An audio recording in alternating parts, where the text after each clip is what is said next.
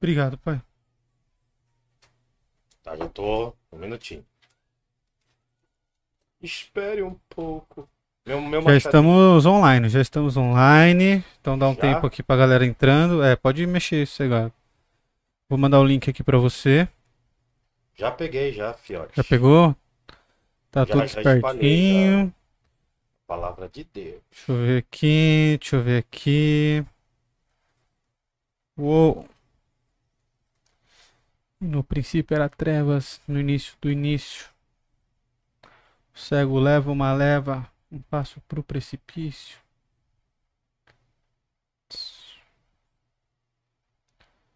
Ahn,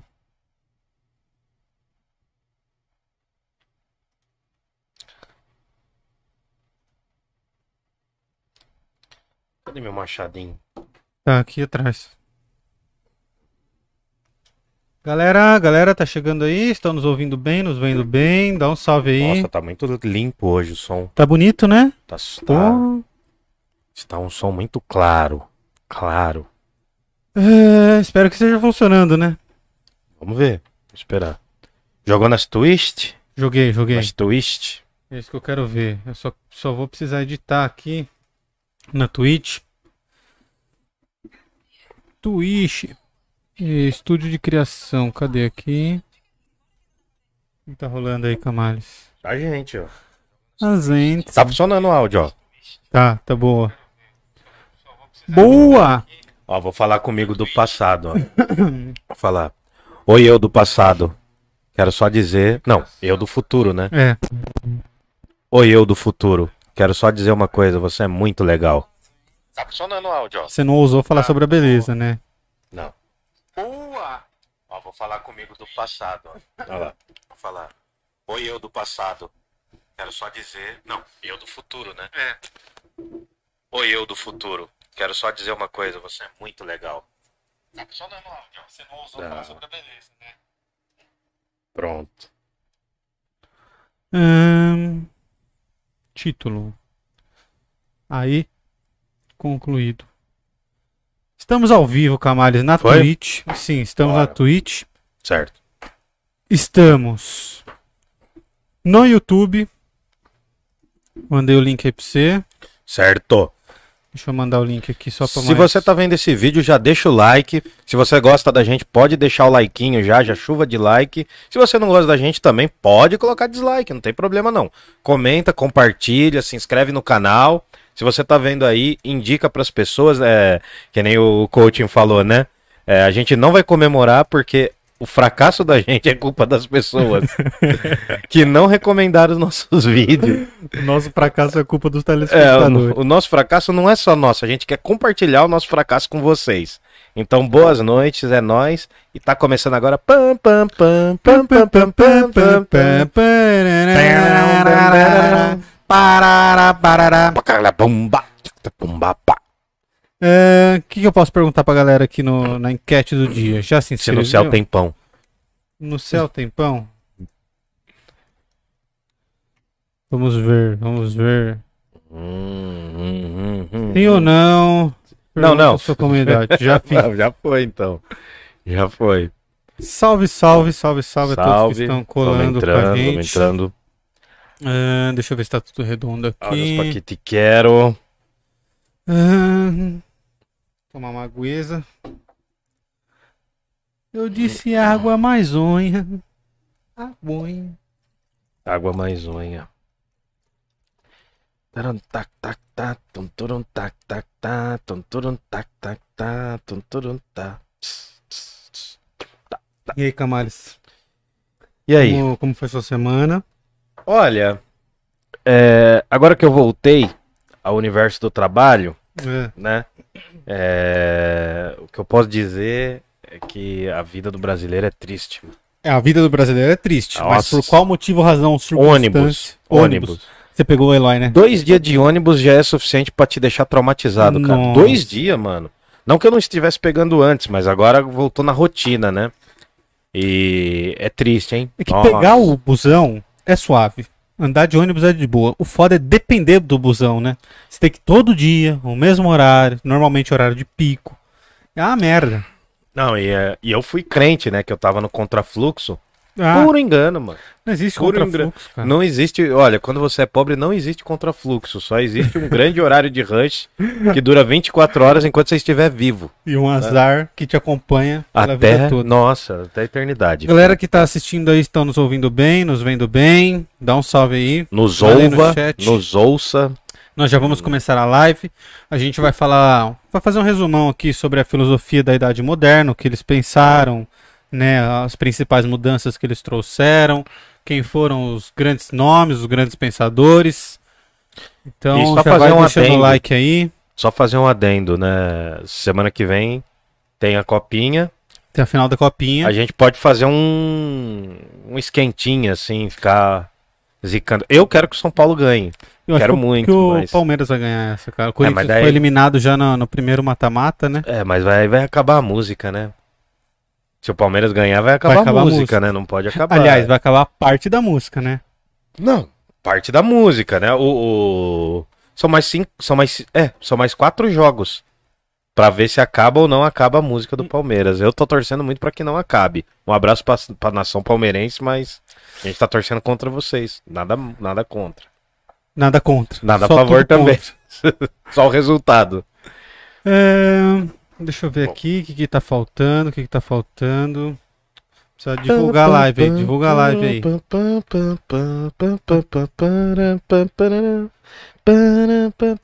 Agora eu tô com a música na Eu cabeça. fiquei feliz com, com o Instagram essa semana aqui, cara. Aliás, de ontem pra hoje, né? Aumentou bastante o número de seguidores, É. lá, de uma forma que a gente não tá acostumado, aliás. Tá, tá vindo, tá vindo. As pessoas estão vindo. Só que eu acho que elas olham a nossa beleza, daí elas falam assim, mano, vai queimar o filme. Vai queimar o Vai filme. queimar o filme, os caras têm uma cara de Só queima-filme. fala merda. É, só bobagem. Mas vambora, vambora. Vambora. Tá, Vamos começar então, Camares? A Bora, galera vai vamos. entrando aí, vai, Vamos. vai pegando no meio. na docilidade. Do que vamos falar então? Vamos fazer um resumão das coisas que a gente viu até aqui, né? É, hoje, hoje é mais suave, é só pra gente entender, assim, dar um fio condutor né, da, da parada, de o que, que aconteceu.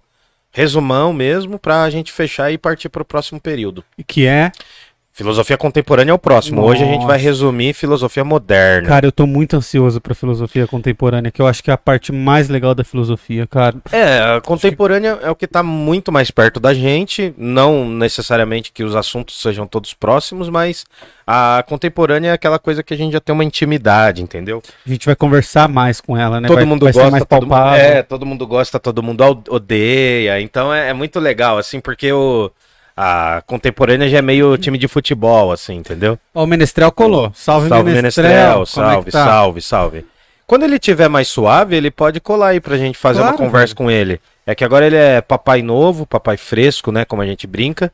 Então ele é recém-pai, então eu não sei, eu tô dando paz pra ele também, mas quando ele quiser marcar, Só a colar. gente traz aí ele pra trocar umas ideias, fazer umas rimas improvisadas, é só dar um toque. Ele fazer, né? Eu mesmo. Ele vai fazer. Você vai jogar o tema, você vai jogar o tema assim, né? Ele faz. Você joga o tema e ele faz. e admira, porque É. você tem criatividade suficiente de fazer rima? Cara, quando eu comecei a treinar um pouquinho, eu consegui, mas não na velocidade que a galera faz. É muito Mas difícil. é que ele não é nem tanto da rima, assim. Ele consegue fazer uns versos mais longos, não necessariamente rimados.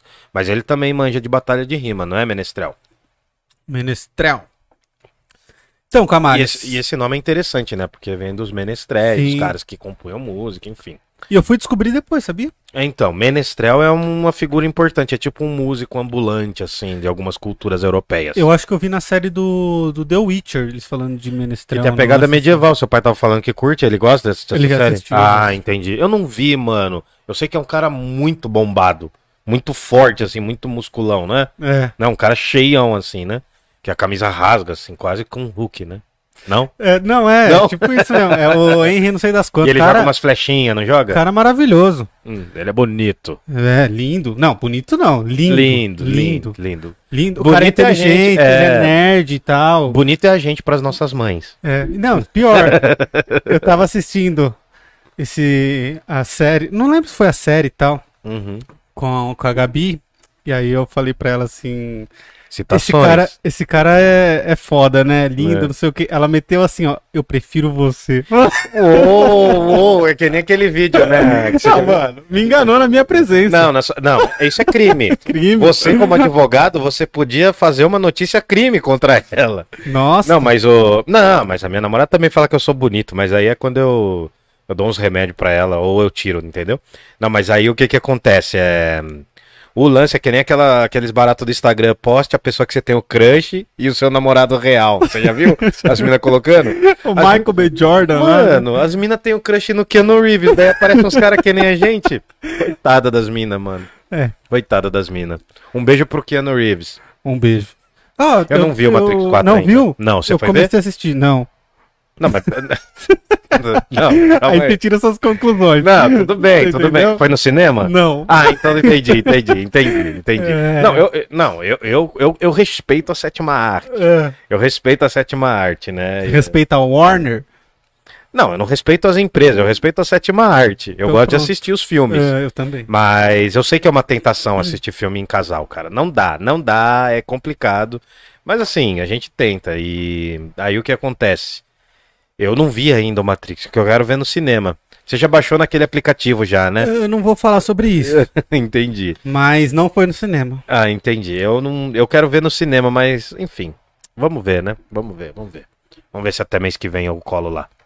Bora? É, ó, o Menestral mandou aqui, ó. Confesso pra vocês que o meu freestyle tá meio enferrujado. Uhum. Mas nós tenta. Desenferruja ele, daí vem trazer ele aqui no Agora, Parla. a É. escrita tá bala. É, porque ele escreve bastante, mano. É, inclusive para. faz tempo que eu não procuro as músicas dele, cara. Tinha uma Cara. época que eu tava ouvindo bastante no, Nossa. no YouTube. É, Procura depois, Organização Xiita, que é o grupo dele. Organização Xiita, os caras fazem um rap, um rap firmeza. Eu, inclusive, eu até usei um trecho do, de uma música deles num texto meu, cara. é? É, de citação, é que eles têm uma música sobre os marreteiros do trem. É. Aí ele fala, vai e vem no vagão do trem. Daí vai falando das histórias dos marreteiros, eu não vou cantar porque eu sou péssimo. Péssimo. Mas, é, nossa, cara, é uma música linda, velho. Linda, linda. Eu ap- apavora com essa música, mano. Pode Ó, falar aí, você viu E a aí? galera tá votando que no céu não tem pão, hein? No céu não tem E pão. o Yuri chegou aqui falando, e morreu. é, então, é isso aí. Salve, É isso aí. Yuri! É, a gente vai marcar aí com o Yuri também para começo de março, provavelmente. Ele vai colar aqui, acho. A gente tá vendo aí, eu dei um toque aí, mas a gente tem que confirmar, mas tamo aí no rolê. Tudo na paz. Vamos, vamos Bora. começar então, Camares, porque. O daqui a tempo- pouco tem BBB e a gente precisa terminar a live antes. Isso, porque a gente não vai ganhar deles, né? Não vai ganhar. Não, e outra, eu quero assistir, né? Mas já estamos torcendo, já estamos, já, já aqui o Parla, já vai. A gente podia fazer, né? Uma foto com um coraçãozinho. Com o Douglas, vou com o fazer. Douglas, né? Já colocar aqui. Mas, enfim. Enquanto não tem a foto do Douglas, tem a foto dos nossos patrocinadores, que é a EC Pinturas. Se você quer pintar, quer dar um trato na sua casa, se você falar que viu no Parla, o orçamento sai de graça. Se precisar de marido de aluguel, ajuste na sua casa aí, ó. Fala com a galera da EC Pinturas. O Instagram tá na descrição, só, só mandar mensagem por lá. E.c.pinturas. sigam lá, sigam lá, IC Pinturas. Segue a galera. E se você quiser uma pizzola, se você falar que viu agora, se você é de Jundiaí região, falar que viu aqui no Parla, né? Fala Parla Podcast, vai lá na pizzaria Giuseppe, pede uma pizza também pra fortalecer e curte, segue os caras também, tá? Pizzaria aqui da cidade. Das que você já comeu da, da Giuseppe, qual que você mais gostou? Eu curto muito a de quatro queijos. Nossa, é a minha a de quatro queijos é Pra animal. é E eu gosto muito da portuguesa que eles fazem, cara. Da eu portuguesa. gosto bastante, mano. a de calabresa que eles mandaram hoje, tá Sim, bom, hein? Hoje tava Nossa. top, tava topperson. Um beijo pra pizzaria Giuseppe. Um beijo pro seu Zé, pra família dele lá, pra todo mundo. Isso. E fortalece nós aí, mano. Assiste a gente, dá umas risadas. A gente tá produzindo algumas coisas aí pros próximos meses. Vamos ver como é que vai. E a gente tá aqui, cabeça erguida. Bora lá? Ó, já, já rivais aqui apareceram. Quem que foi o rival? Elisete. Douglas Elisete. não, Thiago. Minha mãe é do time ah, da Bravanel. ela é do Thiago Abravanel. Ah, então, mas se for uma final entre ele e ela, e eles dois e a Eslovênia. A Eslovênia já é gente boa? Eu não vi ainda, mano. A, Eslo... a Eslovênia? É, A Eslovênia é o- ela ia chamar. Eslováquia. Bo- Não, Não, ela ia chamar Bósnia Herzegovina. é. antes da dissolução da Iugoslávia. Agora que eu sei é a Eslovênia. Ou eu não Eslovênia, sei se é Eslovênia, Eslovênia. É, Eslovênia. E também a professora lá, mano, que eu não sei qual é que é ainda. Também. É. E um Beleza. descanso em paz pra Elza Soares, né, cara? Que lembraram aqui no Oh, chat. isso. Elza Porra. Soares faleceu. Pô, Grande cara. mulher. Mano, e, e o Garrincha morreu no dia 20 de janeiro também, mano. O marido Sério? dela morreu. Só que o dele acho que foi em 81, 82. O Garrincha morreu no dia 20 de janeiro. E ela tá, faleceu hoje no dia 20 de janeiro. Cara, Bom. Elza, mano, são os aços, são os Ah, aços, são os outro aços. Os álbuns antigos dela são incríveis também. Num, pra galera que ela, ela foi apresentada pra um público mais jovem agora, né? Por conta dos últimos álbuns, Deus é Mulher, A Mulher do Fim do Mundo tal. Mas os álbuns antigos dela são incríveis, mano. Ó, quem colocou aqui também, o Marco Antônio. Quem? Salve, mano. Salve, Marco Fala aí, Antônio. Murilo, Camales. É, é o Marco Antônio que Marco Antônio. Ah, o Marco Antônio que era da Bahia, será? Marco colava Antônio. a gente lá. é. Se for o Marco Antônio da Bahia, dá um salve. Se for o Marco Antônio, amigo meu da faculdade, dá um salve também. Bom, vamos, vamos iniciar aqui. Bora. Porque Filosofia moderna, moderna. filosofia moderna. Como, como começou a filosofia moderna? Bom, então, o, o mode- a modernidade, eu ia falar modernismo, não é isso. Esse ano é o ano da semana. Esse ano é o ano das, das artes modernas, né? Semana das artes modernas, diga. Não, só Engasguei? É. é. Pô, mano, eu juro que eu ia olhar pra lá. Então, não, é que muita coisa veio na cabeça ao mesmo tempo. Mas assim, a modernidade, a gente vai falar, a gente, eu gosto de usar o termo modernidade. Hum. A modernidade, ela é muito marcada por ser considerada uma ruptura com a Idade Média. Hum. E quem faz essa ruptura é o movimento filosófico, artístico, cultural, econômico, de várias faces, chamado Renascimento. O Renascimento representa. Aí depende também da interpretação. Você pode falar assim: olha, o Renascimento ele marca o fim da Idade Média, ou o Renascimento marca o início da Idade Moderna. Então tem vários intérpretes. O Renascimento é um assunto que, desde quando aconteceu o Renascimento, a galera na Europa se questiona muito. Tem muitos intelectuais que falam sobre isso. Se você quer entender o Renascimento da forma mais básica, mais, mais direta possível, não há do que essa imagem aqui, ó. Acho que é talvez a imagem mais, uma das imagens mais conhecidas. Essa aqui, né? A criação de Adão. O Ó, nojinho, né? famosinho, né? A criação de Adão, Deus criando o homem. É a, a Jade tocando na maçaneta. É isso, isso. Porque não chega a tocar totalmente, né? Se você É, porque ele aqui. tá com meio nojinho de Deus. assim, Isso, isso. Então, ó, é- tá aqui, ó. Se você quer entender um pouco do Renascimento, é a partir dessa imagem. Você que tava de ponto cabeça, mano. O que, que, tá é, que que tá acontecendo nesse período? A Europa, ela tem uma visão medieval do mundo. Ah, desculpa te interromper, mas é o Marco amigo do Cássio. Foi ele que mandou o e-mail. Graças a ele que a gente trouxe o Ah, Cássio. o Marco Pô, cara, um Cássio. abraço, Marco. Sim, sim. Pô, o episódio do Cássio foi muito legal sobre Cara, é um dos espiritismo, meus verdade. favoritos. Verdade. Oi, uma Não, galera veio elogiar. Falou Ah, ficou que muito bom, mano. O Marco, amigo do Cássio. A gente tá devendo uma ida lá no Marco, no Cássio e uma ida também no Francisco. No Francisco. Hum, Valeu, entendi, beleza. Bom, o que que acontece? Ô, obrigado por estar aqui. Vamos, vamos direto ao assunto. O Renascimento é um movimento artístico fundamental. As Tartarugas Ninja lá, o Michelangelo, o Donatello, o Leonardo, né, e o Rafael e muitos outros artistas, eles são importantíssimos para esse período. Por quê? Porque eles vão trazer no meio, no campo das artes, das diversas artes, uma nova visão de mundo, que eles vão tentar resgatar de lá do mundo antigo, da Grécia antiga. Eles vão fazer uma reinterpretação. Então o Renascimento ele pode ser ao mesmo tempo uma ruptura com a Idade Média, porque a galera vai começar a buscar nos padrões do mundo antigo, do mundo greco-romano, ou pode ser também um- uma continuidade com a Idade Média. Porque muito dessas galeras, ao contrário do que a galera pensa, do que as pessoas pensam, a- o Renascimento não foi um movimento só de filósofos, conhecimento racional, tinha uma galera meio mística na parada. Hum, A própria ciência que estava se desenvolvendo nesse período, a ciência moderna que vai começar a bombar a partir do século XV, é uma ciência ainda muito especulativa. É uma ciência em que os caras interpretam algumas coisas, só que eles não estão comprovando. É nessa chavezinha que vira do Renascimento e o início da Idade Moderna que a galera vai começar a falar: não, olha, a questão agora não é eu especular sobre o mundo. Eu tenho que definir o mundo. Eu tenho que usar a matemática para definir o mundo. Então a modernidade traz isso.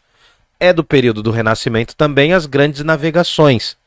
E aliás, já que a gente está falando do Douglas, né? Ele faz uma explicação sobre a aula de história Genial. né, na Cidade dos Homens, tal, ele como personagem Acerola, que é genial, só que ela é do final já, ela não é da idade moderna, ela é da idade contemporânea. Eu só lembrei aqui porque ela acaba falando das navegações também. Bom, o que está acontecendo ali no Renascimento entre o século XIV e o século XVI? Pensa, vamos construir o assunto junto. Pensa Tá. comigo.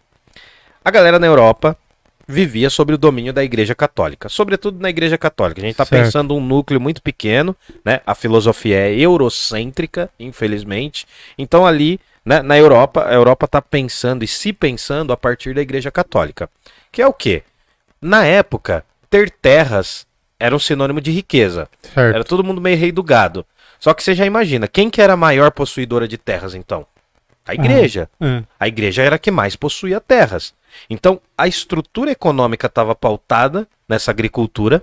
A igreja ela tinha uma importância simbólica, sim. Não é só a gente atacar a importância da igreja, ela, recebe, ela retribuía de certa forma com algumas outras coisas também. E aí o que acontece?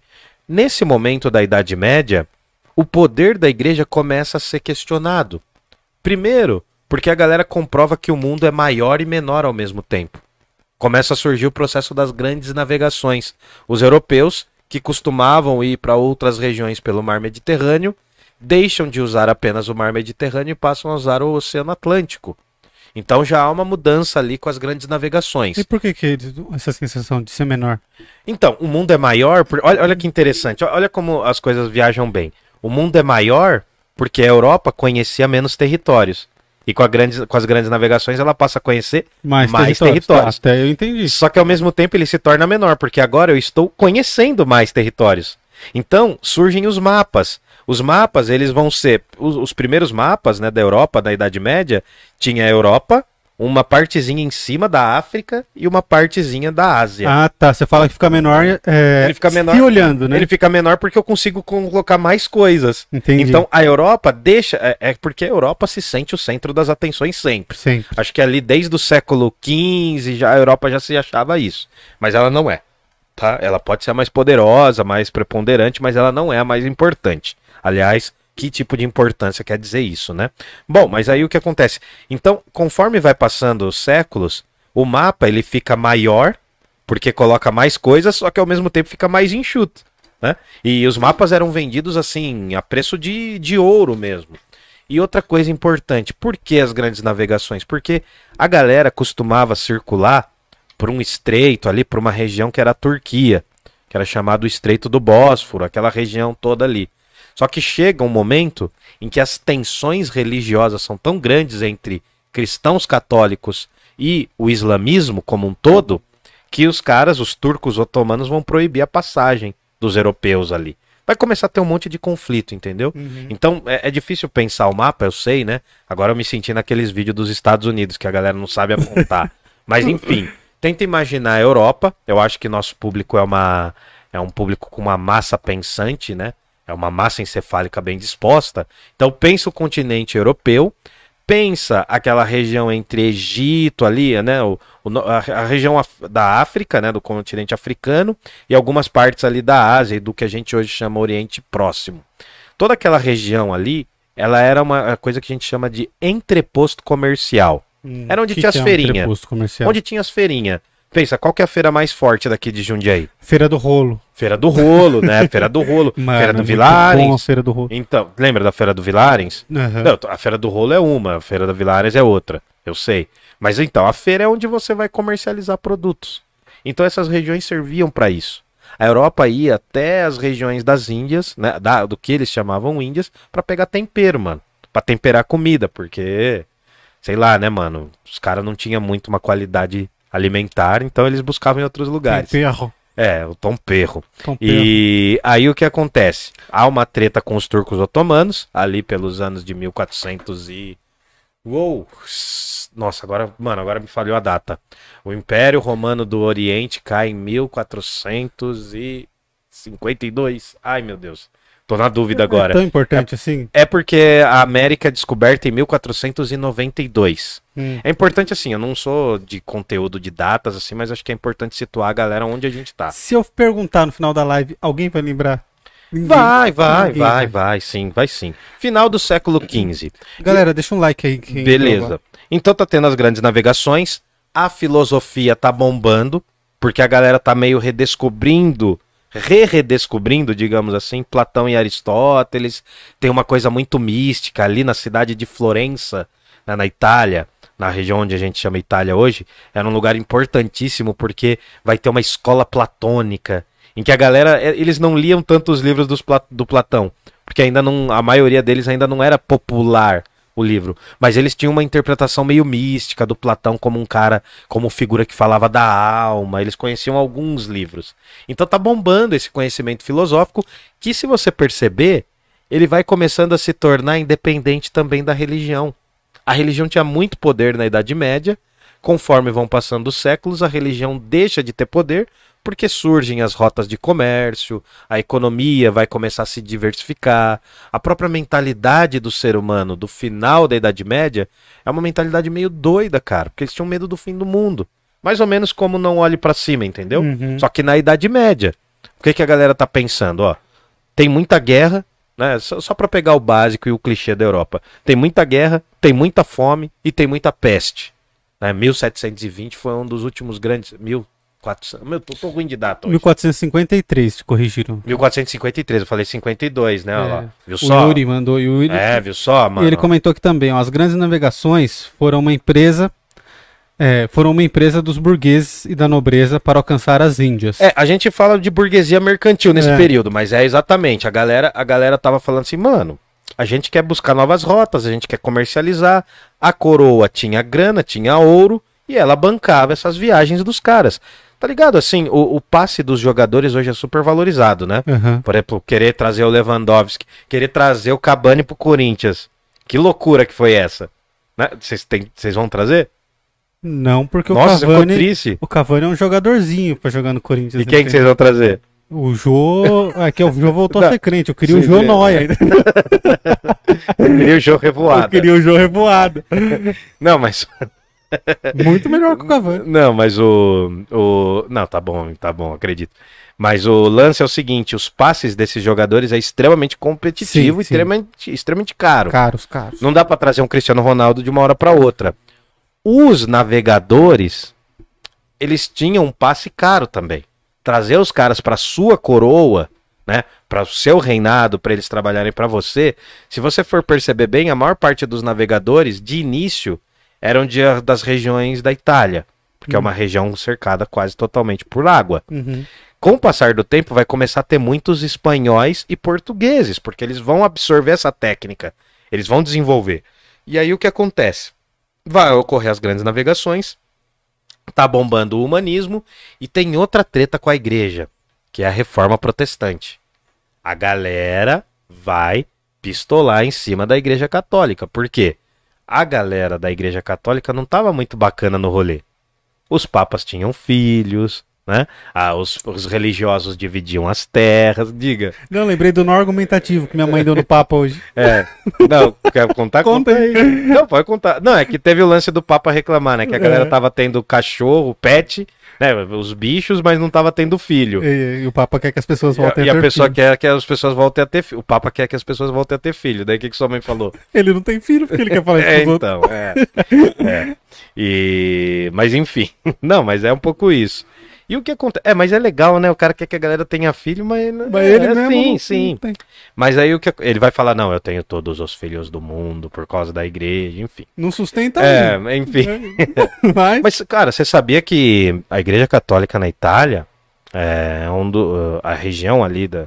A Itália como um todo é um dos lugares com o maior centro de caridade no eu tô mundo, ligado, né? eu tô ligado. A gente tá zoando aqui, mas assim, tem um lado, né? Tem um lado católico sério, respeitoso e que faz um trabalho não só assistencial, não é assistencialista, mas faz um trabalho de regeneração do ser humano, sim. Mas a gente vai zoar porque o Papa jogou essa, Meteu essa. né? E, pô, ele não sabe que é um pivete enchendo o saco todo dia de manhã, né? É igual Que padre é- aconselhando sobre casamento. É, né? enfim, É. é, eu falei isso também.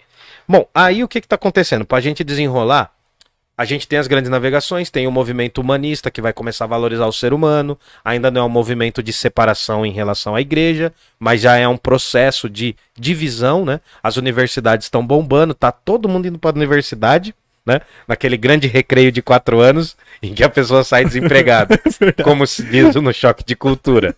Então, e aí tá rolando essas paradas todas. E aí cola um dos religiosos da Igreja Católica, ele cola no rolê e começa a questionar a importância e, o- e os rumos da Igreja Católica. E é aí que surge a reforma protestante com o Martinho Lutero. com uma nova interpretação da Bíblia, com uma nova visão sobre a divindade, uma nova visão sobre a relação do homem com Deus. A reforma protestante, ela meio que nasceu dentro desse movimento moderno, dentro desse renascimento. Então, a reforma protestante também é um acontecimento importantíssimo. E se você não viu, veja o episódio sobre Martinho Lutero aqui no Parla. Um Vocês mais vão, vocês vão cair pra trás, mano. Foi o Francisco, amigo meu, pastor, teólogo, cara, o cara manja muito de Bíblia. Ao invés de ficar ouvindo gente que não manja absolutamente nada, vai atrás de quem entende e quem não quer dominar você só pelo É poder verdade. do medo, tá bom? Diga. Você Não, eu ia coisa? falar que ele escreveu em grego ainda, né? É, ele fez, o- deu, um- mandou um recado pra gente em grego que até agora a gente não traduziu, né? A gente pode estar falando, ele pode, é, ele pode estar falando ali que o azeite de oliva é bom. É, E a gente, coisa. né, a gente acredita. Faz seus tontos. É, a gente achando o máximo. não, mas enfim. É que é a gente tem um daí. livro aqui que todo mundo que vem deixa um recadinho pra gente lá. A gente um dia vai fazer na parede, igual pode pá ainda, mas aí aí ser pintura vai ter que ser requisitado. É. Enfim, e aí, alguém perguntou alguma coisa? Cara, tem bastante coisa aqui. Ó. O Diga. Yuri mandou aquela hora lá. As Salve, grandes Yuri. navegações foram uma empresa dos burgueses e da nobreza para alcançar as Índias para Sim. conseguir especiarias, pois E o você- Mediterrâneo estava dominado pelos islâmicos que eram comerciantes. Isso, e aí você tempera a sua comida com o quê? Sazon. Com sal e sazon. Aí, o que que acontece? Se tantos temperos aí disponíveis, vai usar os temperos. Diga, e alguém mais? Tempero é caro às vezes, né? É caro. Tom perro é caro. É, a queda da Tan- Constantinopla foi em 1453. Isso, exatamente. Eu falei 52, pardon. E ele riu aqui e falou que o Papa tomou uma invertida. Cara, É. foi tão espontâneo e tão na lata, assim, ninguém tava esperando. É que a sua mãe, em relação a, a cuidar de filho, a sua mãe já tem mais autoridade que o Papa. sabe. Ela já cuidou que de Papa. dois, então. É, fora É. os outros aí, É. mas... Fora os agregados que vem que comer vem. aqui no dia do Parla Podcast, né? Gente, eu tô num processo, vou fazer dieta de novo, mas não vai dar certo. Mas enfim, vamos lá. Você entendeu porque eu sou gordo agora, velho? Não, você não é gordo, você é bem distribuído. Entendi. Eu tô começando a falar, não, o lance é minha estrutura óssea, né? Você joga essa daí, não, não tem vergonha não. Vamos voltar. Vai, volta. Onde a gente parou? Ah, não, pensei que você ia falar mais alguma coisa aí Não, de alguém não. do chat. Bom, aí pra, pra encurtar... Ah, Só- diga, Perdão, diga, diga, deixa o like aí, você que tá vendo, deixa o like, não custa nada. A gente tem o Pix, ajuda a gente através do Pix. Pix, Você vê valor aqui no nosso trabalho. E divulga o vídeo aí pra galera. É, E pode fazer perguntas aqui no chat, tá suave. e vida que segue. Bom, aí o que que tá acontecendo também, mano? Nesse movimento moderno, com todo esse processo de ruptura com a igreja, não é uma ruptura total. Vai ter as tensões, vai ter ah, os retornos, enfim. A igreja sempre vai ser um elemento importante, inclusive para a política. Mas aí uma das primeiras coisas que a gente viu na política moderna foi um certo senhor chamado Nicolau Maquiavel. O Maquiavel ele inaugura uma nova forma de pensar a política e não é aquela coisa de terceira via não. Não é a terceira Não via. é, não é, não é, não é esse papo aí, porque nada mais velho do que a terceira via. Geralmente você vê isso daí, né? É, aliás, enfim, deixa eu ficar quieto, porque senão vai dar treta. Prossiga. Vou deixar para outros momentos. Mas o que que acontece? A, a política na modernidade, de alguma forma, ela é reinaugurada, é, ou ela é inaugurada pela filosofia maquiavélica ou maquiaveliana. Por quê? Porque eu vou pensar uma nova forma da relação do ser humano com o poder político. Pensa o seguinte: até então, ali na Idade Média, o que, que era bacana? Olha, o rei, ele segue os desígnios de Deus, ele tá governando porque ele é um enviado divino, tal, tá fazendo os favores pra Deus aqui na Terra. Mano, pensa na Idade Média, Games of Thrones. Hum. O que menos tinha era rei ligado com Deus, né? Que os caras faziam um monte de atrocidades, um monte de barbaridades. O Maquiavel, tá, ele tá desvendando, ó, ele tá tirando o véu da frente dos olhos da galera que acha que política é uma relação tranquila. Fala, não, mano, política é estratégia mesmo. A política não vem aqui pra consolar você. É um choque de forças, um embate de visões e poderes. O Maquiavel ele vai trazer muitas coisas. Deem uma olhada depois no episódio do Maquiavel, que tá bacana também. Foi o quando eu expliquei a virtude e a fortuna com um pizza. Com a- Lembra? Com a, Com a- com a- borda da pizza. Com a borda da pizza e também com a, com a, a embalagem da pizza. Então, o Maquiavel ele é extremamente importante também nesse período da modernidade. Primeiro grande filósofo também de Florença, é importantíssimo porque Florença é o berço do Renascimento e é o berço desse novo mundo que está sendo criado, dessa nova mentalidade. Bora lá? Bora lá. Bom, Sabe o que eu tava pensando agora? Hum. Você falou sobre estratégia de política e tal. estratégia do grego, estratégia do francês, Estratégia. do alemão, estratégia é, do, do latim. estrate- Mano, é uma das cenas mais engraçadas desse Eu pensei filme. em fazer um programa sobre política. O que, que você acha? Eu fecho, mano. Mas eu queria, é que assim, eu não sei como a galera vai aceitar isso, entendeu? Mal, com certeza mal. É, é, vai, vai, vai aceitar mal, mas. Porque eu queria debater as coisas, cara. Hum. Tá, Você mas entendeu? o que, que você tá pensando em fazer? Ah, cara, não sei, não tô. Pensei agora nisso. Hum. A galera do chat vai, vai iluminar aí. O que, que Bom, vocês a gente acham pode legal fazer. fazer? O que, que vocês acham? O Parla vai crescer com um debate políticos ou vai min- minguar e a gente vai ser Ficar perseguido? menor meio difícil É, também, é. né? Não, a gente, mas a gente é menor, mas a gente tem a grandeza da pequenez. É, isso é verdade. É igual o time Juventus lá da Moca. Isso é né? verdade. A grandeza da pequenez, tá bom? É um time pequeno, mas que é grande, né? Não é um time menor. É porque eu torço pro Juventus da Moca. Bora lá, então? Bora. Bom, e aí, o que que acontece? Ó, você, pequena criança que tá vendo isso aqui e tá achando que a vacinação não é importante, a vacinação é importante. A ciência tem muitos erros, a ciência se equivocou em muitas coisas, porém, todavia, entretanto, Contudo. a ciência é importantíssima. E a ciência está nascendo nesse período? Não. Na Idade Média existia ciência? Sim, mas era uma outra visão. A ciência começa a ganhar forma e corpo ali na modernidade, por quê? Porque as universidades e as escolas e as igrejas estão bancando os primeiros grandes cientistas.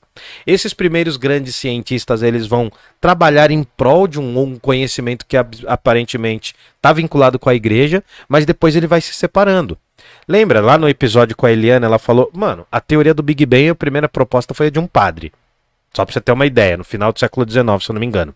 Ah, mas só pra você ter uma noção, muitos religiosos foram fundamentais para a revolução científica que vai terminar lá no vai, vai bombar lá no século XVII.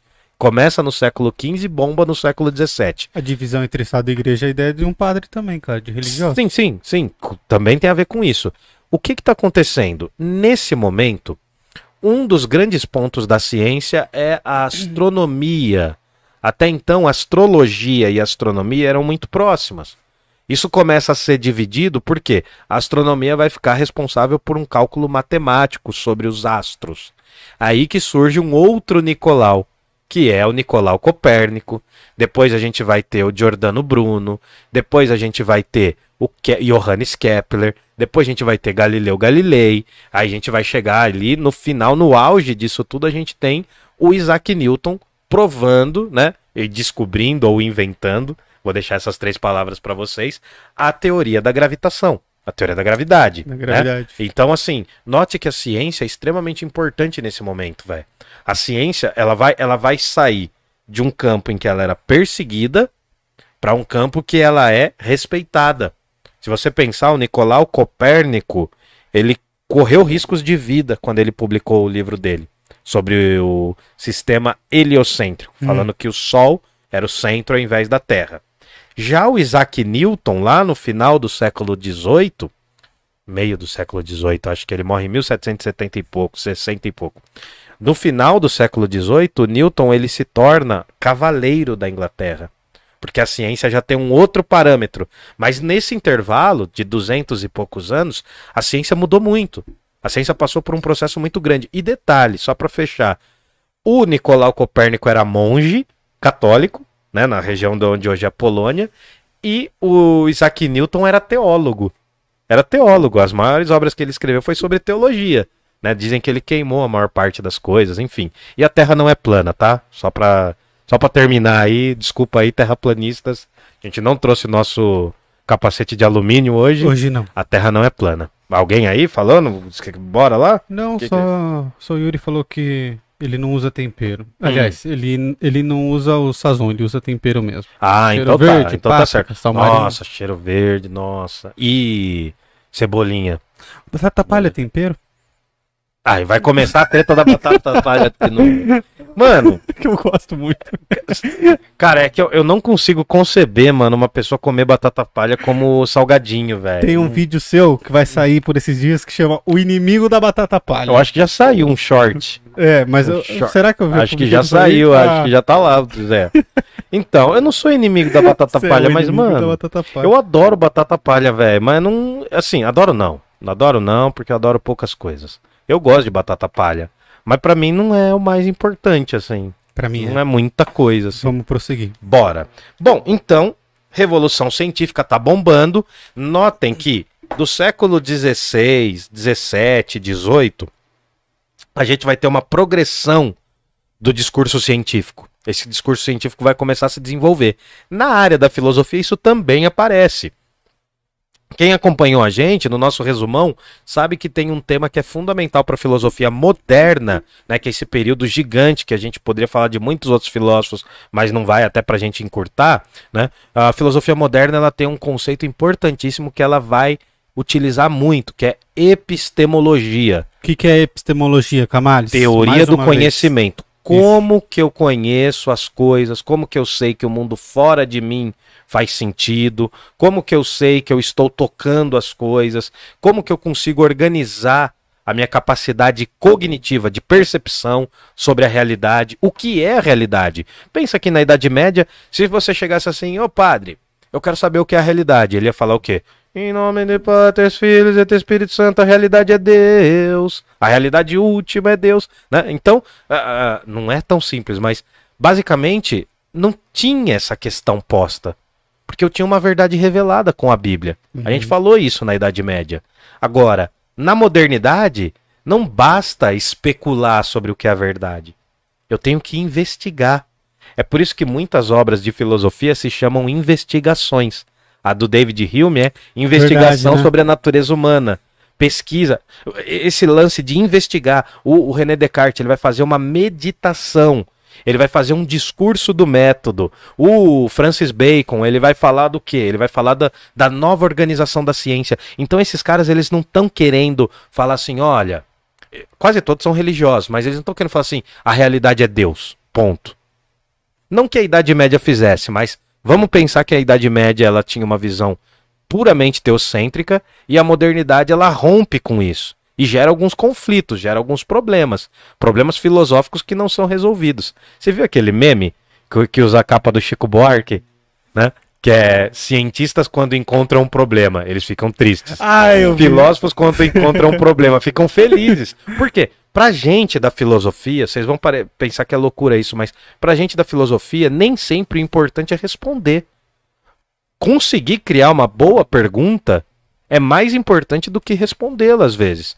Os grandes problemas da filosofia, quase nenhum tem resposta.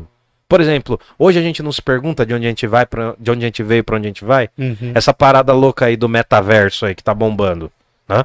Como que é isso daí? A gente vive numa realidade simulada? Tem alguém jogando videogame com a gente em algum outro plano? Cara, Já pensou? vocês têm que assistir o Matrix novo. É, então, você assistiu inteiro? Não assisti inteiro. É porque eu tive um contratempo e que parar, Sim. mas eu tô ansioso pra voltar. Cê, não, é um dia, né? Mas enfim. Mas você sabe que o Matrix, o, o grande segredo do Matrix, do filme Matrix, é que é uma história de amor. É, É uma história de amor. é verdade. Tem toda a trama, mas é a história do Neo e da Trinity. Eu não vi o 3 ainda. Mas o 3 é- você já viu. Não, o 4 é verdade, o 3 eu já vi. Mas a grande, o grande pano de fundo é uma história de amor. Uma história de amor. De aventura e de de magia. Ó, o Yuri mandou um negócio legal aqui, ó. Diga. Primeiro, falava batata palha salada. Pode ser. Bata é, mano, Batata palha é legume frito, né? É, Essa foi boa. cara, não... Só vai dar certo esse episódio de política se polemizar. Faz igual a mamãe falei, fica refutando os manos que estão com hype legal, tipo os coach que vocês vão voar. É, então, mas o Mamãe Falei fez aquele episódio lá também falando mal dos racionais, né? Também pra hypar. Não, mas ele tá falando pra gente fazer igual, só que assim. Ah, né? igual, mas diferente dele. É, igual, mas direito. Igual, mas diferente, né? Igual, mais sério. Sabe que esses dias eu pensei em fazer isso? O quê? Porque eu vi um vídeo que o cara tava falando sobre a Globo Lixo, Hum, né? E, só que assim, ele tava acusando a Globo de fazer exatamente o que ele tava fazendo no vídeo, sabe? sim, de espalhar mentira. É, e aí eu tava assistindo o vídeo e falei, pô, mas será que ninguém percebe? Ah, cara, mas ah, ah, o que acontece? O problema de falar de política é primeiro o seguinte: todo mundo fica acalorado. Todo mundo fica acalorado porque todo mundo acha que. eh, E porque também não é errado. Todo mundo pode emitir uma opinião política desde que seja Aham. com respeito.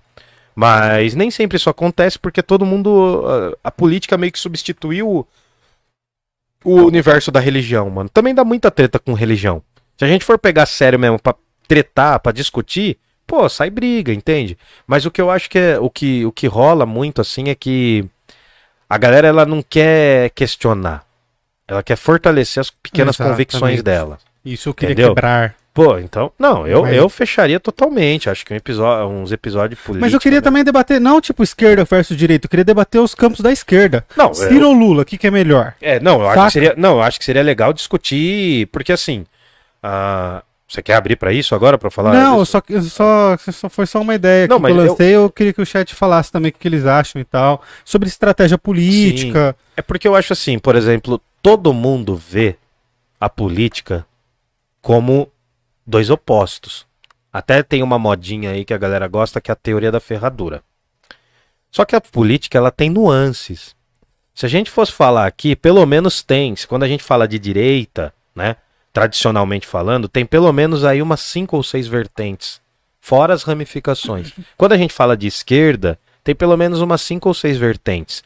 O- interessante disso, cara, é o seguinte, vou fazer um link com a filosofia moderna. Uhum.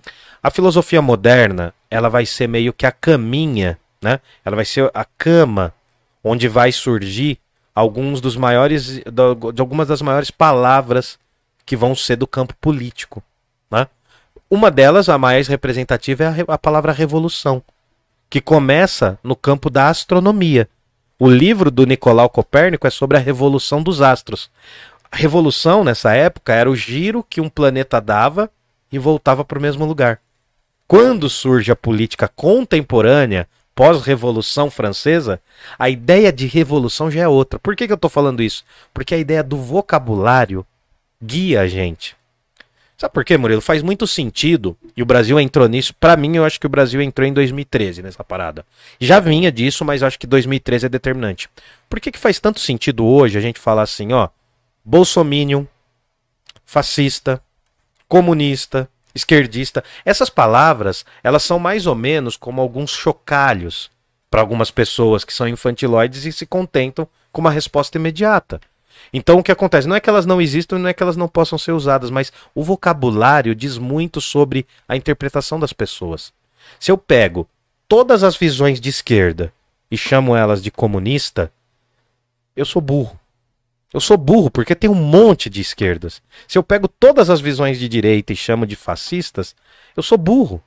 E as duas são anacrônicas, as duas expressões para os dois lados são anacrônicas. Então, para a gente fazer um debate, pra, por exemplo, para a gente quebrar o pau entre a esquerda, e daria para fazer, Uhum. daria para fazer porque é bem legal. É, Eu pra gente quebrar o pau entre a esquerda, tem muitas informações, tem muitas vertentes. né? Mas a galera tem que estar disposta também a ouvir a gente groselhar, né? É. Vai- E, vai falar agora groselha, está errado também, né? Porque eu tenho total consciência de que eu- muitas das minhas convicções estão erradas. Cara, eu tenho, eu tenho muita certeza. Mano, eu tenho uma visão. Eu, eu me considero anarquista, mas se eu for viver segundo o anarquismo que eu considero, pô, eu não faço muita coisa que eu tô fazendo. Né? Uma delas é andar de ônibus, porque é muito tenso, mesmo, mas enfim. enfim, enfim. queria ser burguês, É. na verdade. Ne- Nessa hora, cara, nessa hora você fala, porra, mano, Mó vontade de ser burguês. chamar o Dória pra me emprestar o helicóptero dele. É, Dória com aquele sorrisinho de herdeiro dele. Mas voltando, Voltando, à- à, voltando, filosofia, falamos, voltando. falemos de política É. em algum outro episódio. Mas se você acha que a gente tem que falar de política e levar umas pancadas aqui, menor do que tá, a gente não pode ficar, ou pode? Não. Não, então beleza. Se, se você acha que vale a pena, faz aí hashtag Parla Político. Parla Político, faz aí. Depois, um dia se vocês fizerem aí, a gente vai atrás também. Bom, aí voltando pro que eu tava falando. Nós temos epistemologia, que é o estudo de como nós conhecemos as coisas, como que o conhecimento se forma na nossa mente. É aí que tem uma das cerejinhas da Idade Média. Qual? Da Idade Moderna, perdão. Que é a disputa principal, né? É uma das disputas, mas uma das principais é a disputa entre empiristas e racionalistas. É. Tá ligado? Os empiristas são a galera que acredita que a origem do conhecimento se faz a partir dos cinco sentidos. Então eu só consigo formular a ideia da dor, né? Se eu me cortar, se eu me machucar, se eu sentir essa dor, né? Tô resumindo, mas enfim. Desse lado dos empiristas tem os famosinhos, né? Que é a. O, qual que são os dois grupos do BBB? Do BBB? Ó, Pipoca, e isso. camarote. Vamos, vamos, vamos colocar aqui, né? Tem. Vamos, para não dar uma distinção, um vai ser pipoca, outro vai ser amendoim. Tá. A turma da pipoca do empirista são Francis Bacon, Thomas Hobbes, John Locke, David Hume, George Berkeley tu, e Isaac Newton. Só pra gente resumir. E a outra turma do amendoim é a turma dos racionalistas, que acredita que nós nascemos com alguns conhecimentos. Nessa turma, ela é um pouco menor, mas não menos importante, é a turma do René Descartes, que tem um episódio bacana sobre ele também, é a turma do Baruch de Spinoza e é a turma do Leibniz, que é um filósofo de língua alemã, tá bom? O que, que consiste esse debate? Eu quero definir como o conhecimento humano se organiza na nossa mente. Não é à toa que essa galera toda vai começar a brisar em o que são os sentimentos, quais são os comportamentos humanos, quais são as paixões humanas. Porque o que está acontecendo nesse momento? Eu quero definir a alma do indivíduo. Em alguns filósofos, essa, essa denominação é tão interessante porque aí eu vou começar a interpretar não só a, a composição psíquica, né, é psíquica entre aspas, mas eu vou começar a denominar o que é o ser humano para entendê-lo também como parte de uma sociedade. Professor, na Idade Média isso existia? Existia, mas sempre tinha um vínculo religioso. Esse vínculo religioso começa a ser quebrado com esses filósofos. Tudo bem? Tudo é ótimo. Essa reflexão foi, foi, foi interessante. Se você olhar lá, é o episódio com o David Hume, com o René Descartes, e tem também o episódio do Kant, que foi um dos últimos que saíram. Tudo bem? Tudo ótimo. E por fim, Galera, deixa o like aí, hein? Custa nada. por fim, tem o último, não o último, né? Mas tem um outro debate que também é importantíssimo, que é um debate político. Olha como é interessante, a maior parte dos filósofos que falavam sobre o ser humano, eles também vão falar sobre o ser humano em sociedade. Que é aquele debate que ficou famosíssimo, o livro até caiu, foi um impacto, né? Filosófico e político. E, e isso é falar de política. Por quê? É, é pegar também as estruturas, né? Ah, a galera tá brigando muito com a questão da religião. Sim. Eles estão querendo criar uma sociedade que, in- que reinterprete a noção de religião daquela época. Hum. Até porque tinha muita treta entre católicos e protestantes e blá blá blá. O que, que vai acontecer?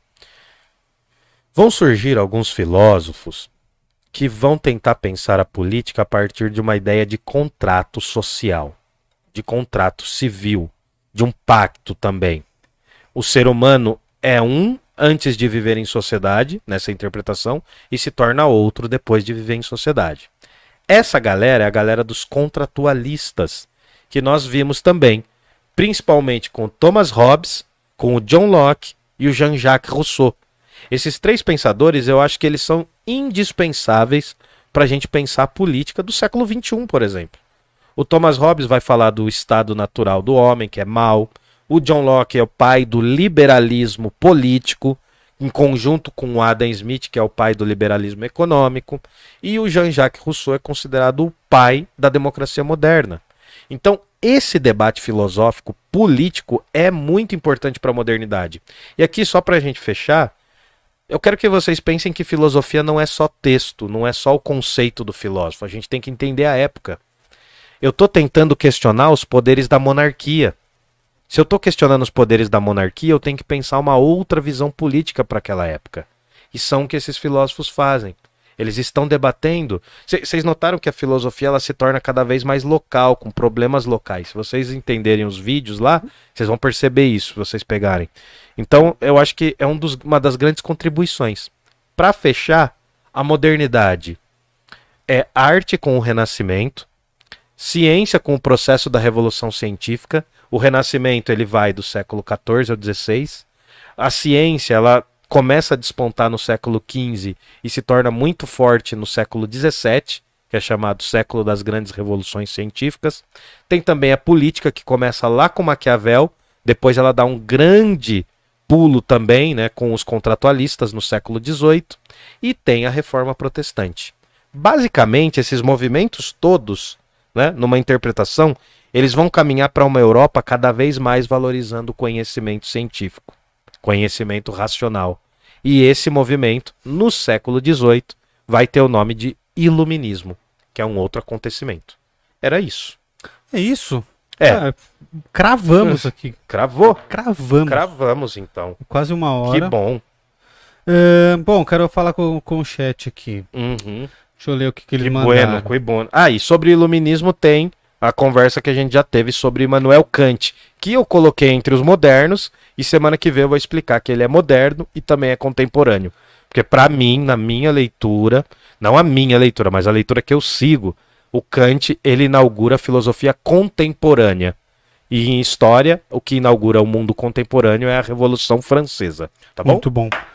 É, bom, o Marco Antônio mandou aqui, ó. Tem muita gente que não conhece as vertentes políticas. Sim. Seria bom explanar um podcast, é, explanar no podcast os bastidores da política atual, não de candidatos. Sim, é então, uma Mar- ideia também, cara. Isso é uma ideia boa. isso é legal, Marco, porque é o seguinte, né? é Marco, não é? Não é é. Marco. É legal porque assim, tem muitas pessoas que não entendem, por exemplo, o que é liberalismo na política, o que é, por exemplo, neoliberalismo, o que é. ah, até a própria noção de esquerda e direita eu acho que é muito Nossa. infantil que a, gente, É. galera tem, a galera tem. Mas, Camargo, Mas é interessante, eu acho que é interessante falar o que é uma social-democracia, o que que é ah, um parlamentarismo. Eu acho que ah, dentro do campo da esquerda também isso gera muita confusão, por exemplo, a diferença entre socialismo e comunismo e anarquismo. Uhum. Eu acho que são é importante as pessoas terem isso nesse período ainda mais, né?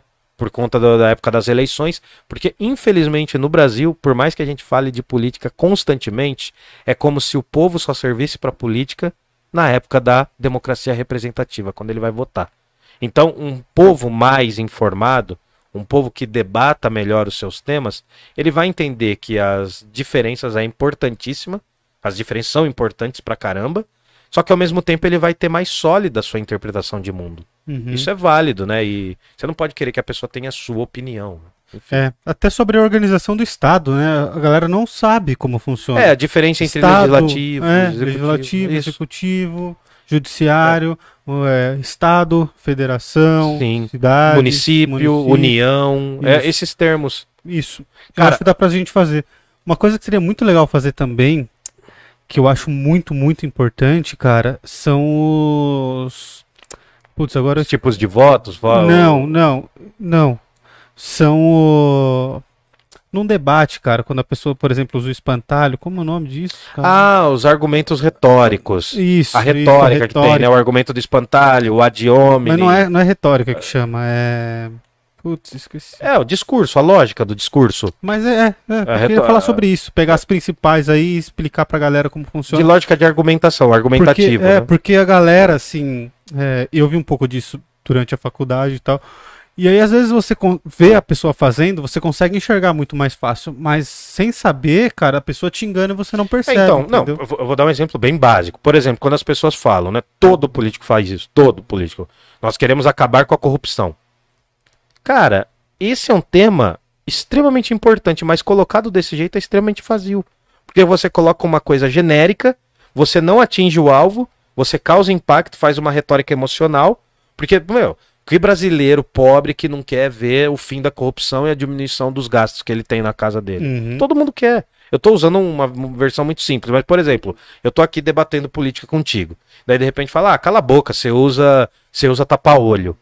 Isso não é um argumento. É. Esse é um argumento ad hominem. Você vai estar atacando a pessoa ao invés de qual é a interpretação que essa pessoa tem de mundo. Uhum. Entende? Então, assim, por exemplo, o que todo político brasileiro faz também, independente da visão que ele tenha, quase todos fazem isso, cara. Quase todos. É jogar pra Deus. É falácia. Falácia. Falácia. Falácia Putz, argumentativa. Eu tô com isso na cabeça. Ah, sim, sim. É, quando você Ah, cria então, um o Yuri argumento... mandou é, também, ó. é. Os sofistas usam muito dessas táticas. É, sim, sim.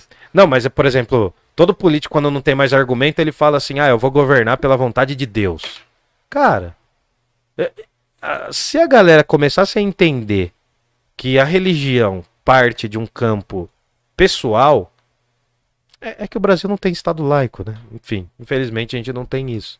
A gente não, nem sabe o que é um Estado laico porque nunca teve um momento em que isso foi utilizado.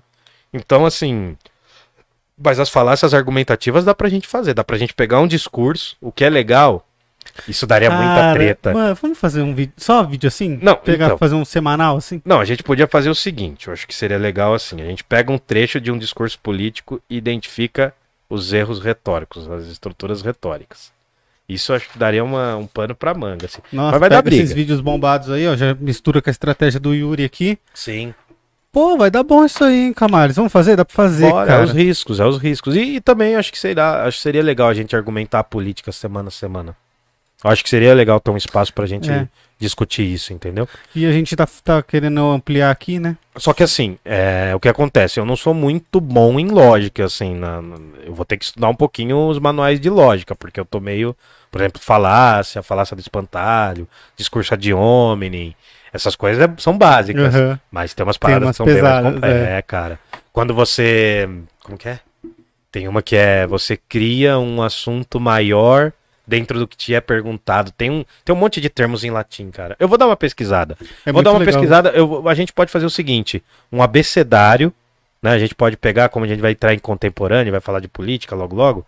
A gente pode fazer um abecedário sobre argumentos lógicos. O que mais ou menos é cada coisa. Daí a gente vai usando isso nos argumentos dos nossos queridos políticos e presidenciáveis, por eu exemplo. queria fazer um vídeo curtinho, assim. Mas aí a gente precisaria de um, de um editor, cara. Putz, é foda. E pagar editor, você tem que ver alguém que passa no, É. no amor. É, é. Vocês viram que isso aqui é um pobrecast. É o pobrecast, Nós padrão. estamos num pobrecast. Então fortalece a gente, curta, se inscreva, compartilha, Compartilha aí, amigos. manda pra, pra galera, velho. Manda pra quem você não gosta.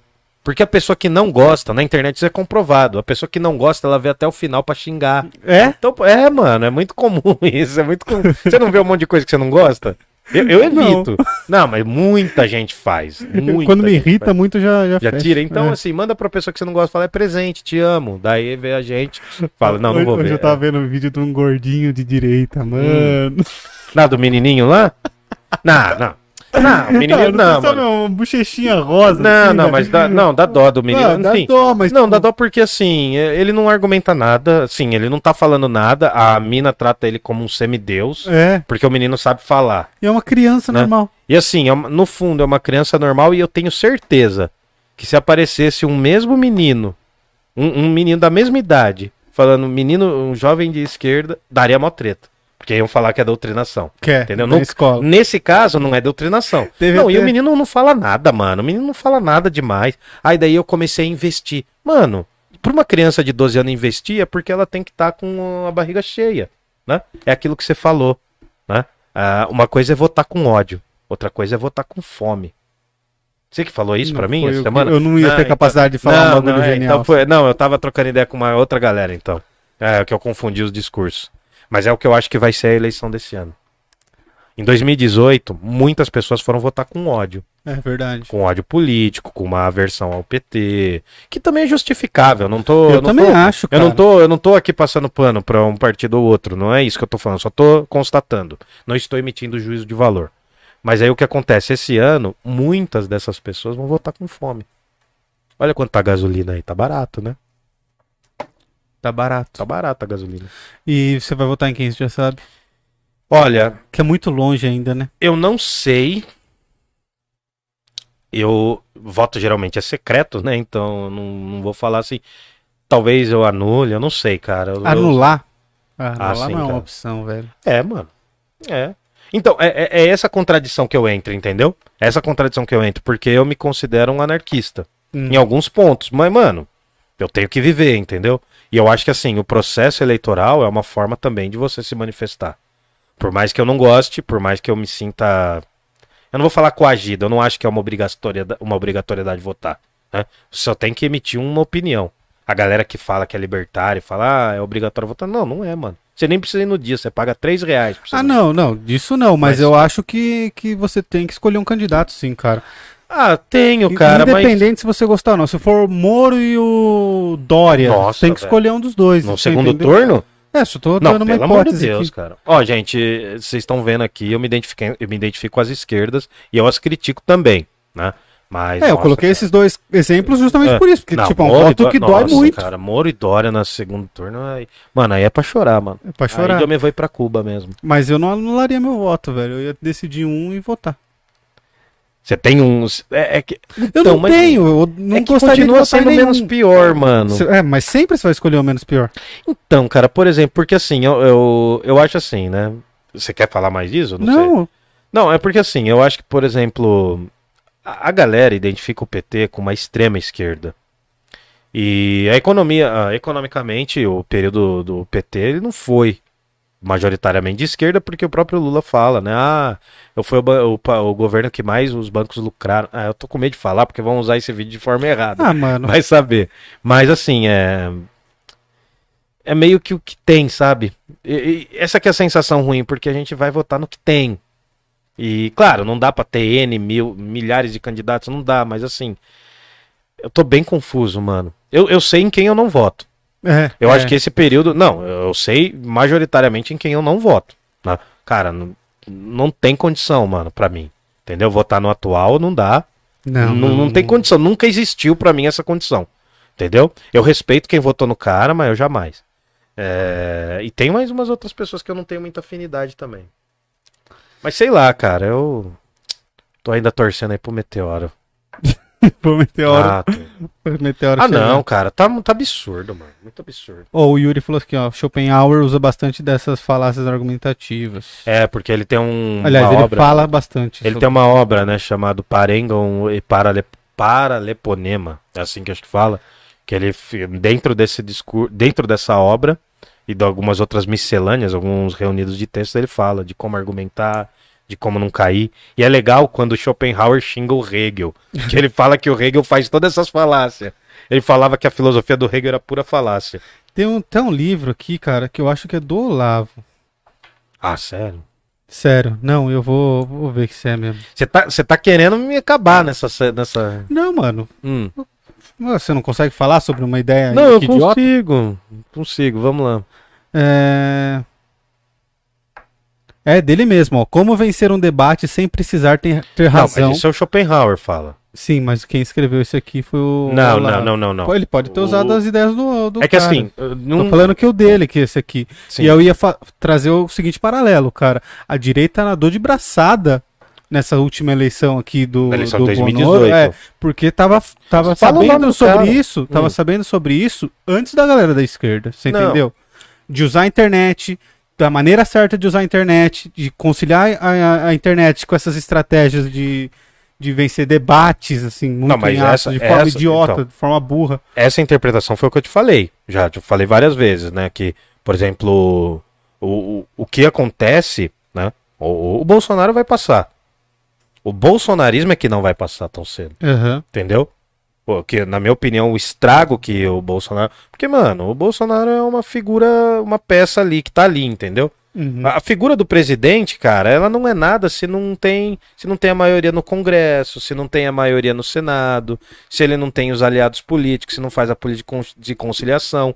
Então o que acontece? Só para resumir, e- esse toque eu sempre te falava, a, a coesão no campo argumentativo não, mas a coesão das visões de direita na internet, elas começaram muito antes. Muito... Ah, mano, youtuber, mano, youtuber pra criança que ficava falando de política. É verdade. Youtuber pra criança. Mano, o, o, que, o que me irrita é o seguinte: a gente tem que ter uma coerência de não fazer isso focado pra, pra jovens, né, pra crianças, assim, é, pro lado da esquerda. Só que se faz pra direita não é, não é politização, não é ideologia, entende? Uhum. A- aliás, a palavra ideologia tá sendo muito mal usada ultimamente. Verdade. Mas o que acontece? Essa coesão das redes sociais e essas redes sociais alimentando desde um argumento que criasse uma noção de direita nas pessoas até a produção de fake news. Lembrando que a esquerda também já produziu fake news em, um- em vários períodos na época do Orkut, por exemplo. Mas o que acontece é o seguinte: ah, isso surgiu bem antes. Isso surgiu bem antes do, Bolso- do Bolsonaro surfar na, na onda. Porque, mano, o cara era. É, é difícil falar, mano. Porque o cara, ele respondeu a alguns anseios, ele girou a- a- alguns pilares, alguns temas que convergiram e daí deu no cara, entendeu?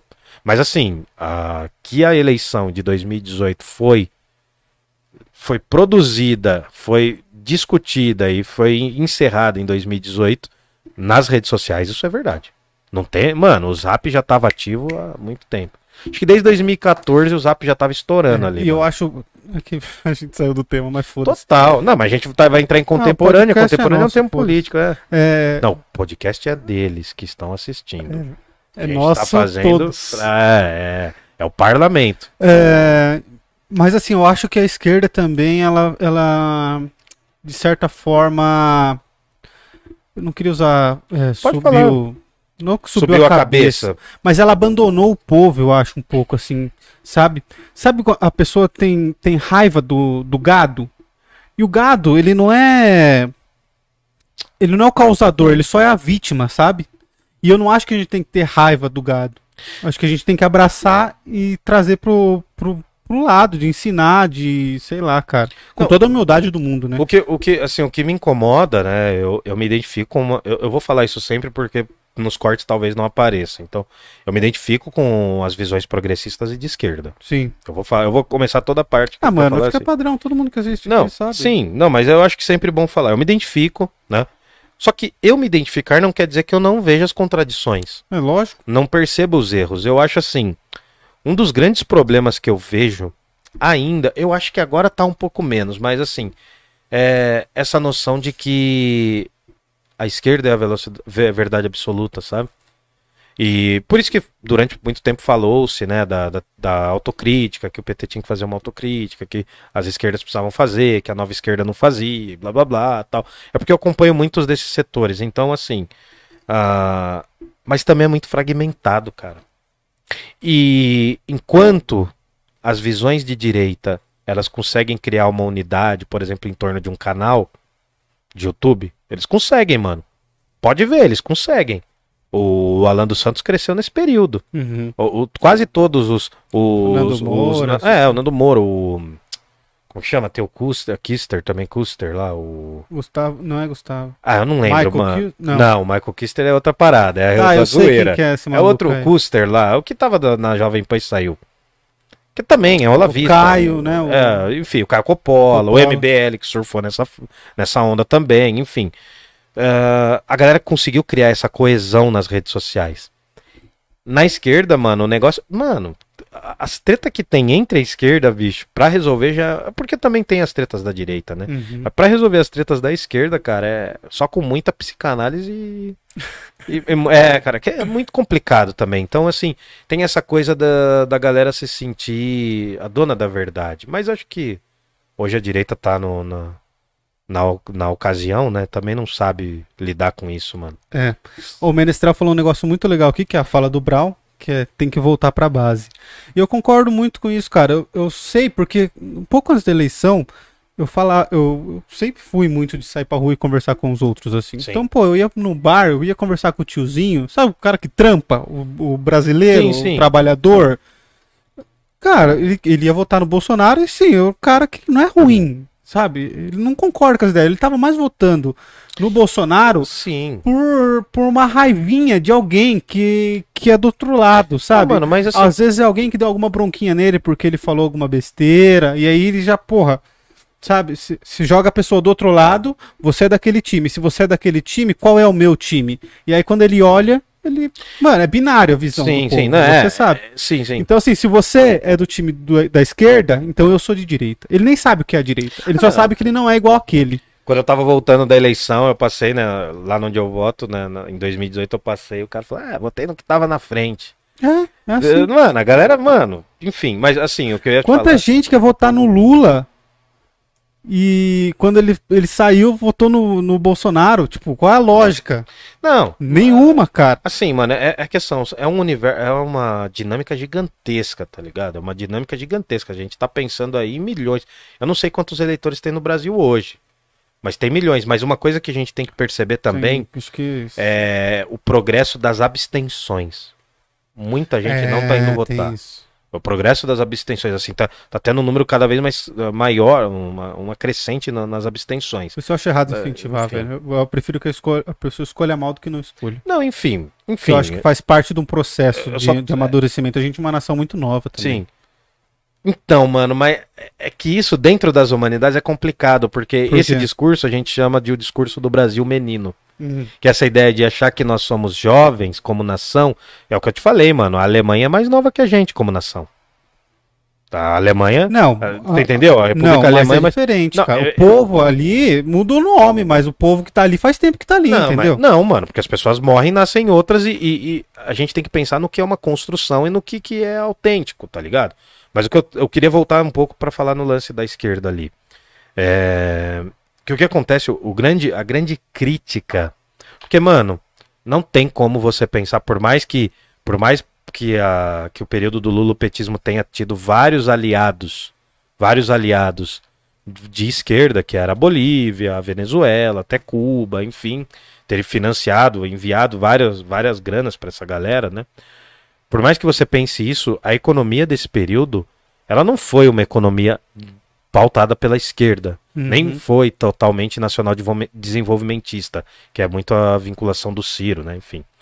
Mas o que acontece? O grande problema, o grande dilema que, a esquer- que, é, que é criticado na esquerda desse período é o fato dela ter dado bens de consumo ao povo, deu um acesso. Sim, As pessoas claro. compraram coisas tal, só que ela não formou um cidadão mais crítico. Exatamente. É, é- é- esse assim, é- é- mas esse também já é o assunto mais padrão, já é o assunto mais clichê. É que eu acho muito difícil, cara. Eu tô tentando me preparar aqui, tô tentando falar de uma forma não isenta, porque eu tenho um lado, mas de uma forma minimamente coerente pra também não falar besteira. Sim. Sendo que eu já, já Igual falei já vários. fiz. Igual a gente já falou. Mas assim, o, o, o que eu acho é o seguinte, cara, é. Isso, isso é um processo dialético, é um processo que soma várias contradições e gera uma síntese Uhum. Né? Tem uma tese, uma antítese e uma síntese. Por exemplo, eu sou uma contradição, mano. Eu sou uma contradição, que eu venho de uma família operária, é, eu não tinha noção do que era uma universidade, fui para uma universidade pública, e o, o- o o- a minha entrada na universidade pública, que eu respeito muito, apesar dos problemas que ela tem, a minha entrada coincide justamente com o auge do lulupetismo. E era engraçado, eu já te falei isso, era engraçado, cara, que a, a minha universidade, eu fiz a Unifesp, Guarulhos. Foi aventada, uma vez falaram lá, não, o, o Lula vai vir aqui inaugurar o prédio novo. É. Mano, a molecada, e a gente era tudo esquerdista, velho. Era o esquerdistinha padrão, tá ligado? Chico Buarque e tal, essa parada assim. Ouvi Chico Buarque falar tal. Cara, a gente tava preparando, mano, uns gritos de guerra contra o cara Contra o Lula. contra o Lula. Então, então assim, eu, eu fico meio puto porque se a gente for falar aqui, a galera vai falar: "Não, o cara é, o cara é lulista, petista, roxo, vermelho, tal". Não, mano, eu vejo as contradições que tem. Tá ligado? Eu vejo as contradições. Cara, você acha que assim, eu entendo o fato do jogo político, mas mano, o cara aventar uma relação com o Alckmin. Olha o que o PSDB faz em São Paulo com os professores há mais de 30 anos. E cara, não adianta, mano. Antes de eu votar só, eu não voto só como indivíduo. Eu não voto só como o Hildon. Eu voto pensando em quem vai pensar na minha classe econômica. Mas é lógico. Eu voto pensando em quem vai votar na minha classe trabalhadora. Eu faço parte do professorado, mano. Eu posso estar numa particular, posso estar numa universidade pública, privada. Eu faço parte do professorado. Assim, eu, eu vou, no, eu, vou- e eu leio os planos de governo, eu, eu vejo quem pensa no professorado também, mano. Essa é uma coisa que me pega muito, sabia? Entendeu? Qual o plano do Lula, se ele for eleito? Sim. Não, cara, é, tem, tem falado muito. é, Eu não vi ainda. Eu não Eu vi não vi ele não falar em lugar nenhum o que, que ele vai fazer. Ao Mas, contrário cara- do Ciro, por exemplo. O Ciro tem um livro falando mais ou menos do que sobre ele quer fazer. educação, né? É, Cara, não, mas- ele fala sobre tudo, sobre economia, sobre educação. sim. É assim, certo ou errado, bom ou ruim, sabe? Sim. Ele é um cara que ele falou o que ele quer fazer. Agora, a Sim, gente cara. vê a maioria falando o que quer fazer, mas não como vai fazer. Apesar de eu não ser cirista, eu acho que ele seria a melhor opção para 18. Eu também acho, Para cara. 2018, eu acho que ele ali dentro do espectro que tava, já ele não ia conseguir pegar, mas dentro do espectro que tava, cara, Pra mim, assim, pensando agora, eu até acho ele um cara preparado. Eu só acho que as estratégias dele ele acaba se queimando muito. Ele se queima entendeu? demais, cara. E, cara, eu, eu conversei isso muito esse final de semana com os amigos meus, e assim, cara, a gente. É um nó, né, mano? A gente tá num nó argumentativo sempre, né? É difícil, cara. É, e ele, ele perdeu muito do, do voto da esquerda, mas também assim, até onde ele ia ter de fato o voto da esquerda. Ah, que eu não sei, mano. É A que galera vai votar no Lula. o partido dele é esquerda de manhã e de tarde à direita, sei lá, não é. isso também. Ele é muito. É muito. A galera fala, né, do fisiologismo que o PMDB, agora MDB tem, né, cara? Não, o dele é o, Não, o eu dele não é PDT, eu sei, mas o fisiologismo, o único, único partido que está sempre no Brasil é o MDB. É, verdade. E, cara, eu não sei, mano, mas doeu um pouco, assim, sabe, ver o Lula com o Alckmin. Eu sei que é do jogo, É, mas, então. mano, é punk. Mas Mas, também, também ao, a mesmo- galera passa um panão. ao também, mesmo velho. tempo, ao mesmo tempo, a galera da extrema direita acha que o PSDB é de esquerda, tá ligado? É. Só porque é social-democracia. O, o PSDB nunca foi uma social-democracia enquanto ele esteve no poder. Nem na época do Fernando Henrique, que acabou. O plano real acabou tra- trazendo uma estabilização, é óbvio, Sim. mas, mano. Só que é difícil, cara. Falar disso, eu. Assim, eu É preciso. complexo, né? eu preciso ter um. Tudo que a gente falou aqui é, É. é machismo e sentimentos. É, né? sim, mano. Pode ser. Vai ser usado contra a gente, óbvio, mas assim, eu acho que. Se a gente entrar numa proposta de discutir de forma humilde, eu acho que dá, mano. Eu acho que dá.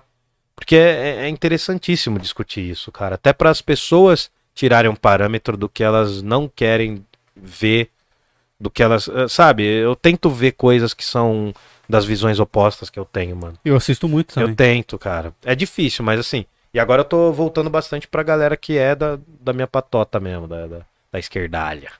Vamos, vamos amadurecer essa ideia de, Vamos. de- que o É. Yuri falou e tal. Ah, eu, eu falaria com tranquilidade, cara. Assim, eu tenho um conhecimento muito limitado, assim, mas. é, é, eu tenho memória, eu tenho a minha memória afetiva desde a época. A primeira noção que eu tive de política foi o impeachment do Collor, mano. Eu lembro. Eu, não lembro. E em casa. e- é, eu sou de 85 e eu lembro, e em casa foi muito engraçado, cara, porque meu pai tava puto, dando graças a Deus, e a minha mãe tava triste, quase chorando. Sério? Contradição. Não, porque, mano, quem votou. A quantidade de gente que votou no Collor porque ele era galã, mano. Porque, assim, mano, muito do que você herda sobre política vem das suas relações familiares, do que você vê, mano. Meu pai, mano, meu pai é nordestino. Você falar que todo nordestino vota no Lula é um puto equívoco, tá ligado? Porque meu pai, meu pai é contrário a um monte de coisa dele. E assim, mano, meu pai votou no Bolsonaro. Eu vou brigar, eu vou matar o meu pai porque ele votou num cara contrário, o que eu Então. acho? Não, mano. Entendeu? Então, assim, é- eu acho que é legal, mas também é um assunto que satura, mano. Você tem que ter uma resistência, uma imunidade forte, porque é um assunto que satura você. Porque eu, não- eu não sei como vai ser essas eleições. Um amigo meu apostou que vai ser pior do que 2018. Eu acho também. Você acha? Eu acho. É. E eu acho que a tendência é sempre piorar, cara. Eu não vejo. Eu não consigo ver o Bolsonaro passando a faixa pro Lula. E eu não consigo ver o Bolsonaro ganhando a Eu eleição. acho que, eu acho não que vai ter, vai ter aquela parada do Capitólio. Lembra que a gente falou quando começou o podcast?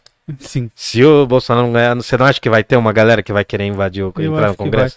Ah, mas esses caras. Não teve a é galerinha que ap- apontou o rojãozinho lá? Você lembra disso dos 300? Tem os caras que é, mano. passam uma vergonha, né, velho? Tenho memória boa, mano. Ne- Nesse ponto eu tenho memória boa, cara. O que, que eu falei pra uns amigos meus esses dias que todo mundo esqueceu, velho? Não, eu falei que o Dr. Ray foi ver o Bolsonaro. Você lembra dessa? Não Logo é. quando ele foi eleito? É, então. A galera tem memória fraca, mano. A galera já esqueceu do Pazuelo. Já É, esqueceu das Pazuello. cagadas dos caras, entendeu? Dos ministros da educação. Mano, Dos cursos de Harvard que os caras tinham, né? é, o cara, o cara, o cara eu meteu... com medo de meter um inglês básico no meu currículo, O cara mete meteu- curso Mano, em Harvard. Não, o cara meteu a chinfra que ele tinha estudado em, acho que é uma cidade da Alemanha chamada Wuppertal, Wuppertal, um negócio assim. Cara, hoje eu tô péssimo de memória. O cara meteu essa chinfra a um dos candidatos lá, um dos possíveis ministros da educação. foda. É complicado. Agora a gente tem um aí, mano, um os caras estão falando de botar evolucionismo, mano, como grade curricular. Entendeu? É, é complicado. Da- Mano, é que assim, a gente tinha que ter alguém que contradizesse bastante a gente, mano. O público, talvez, né? É. Mas seria legal a gente falar, mano.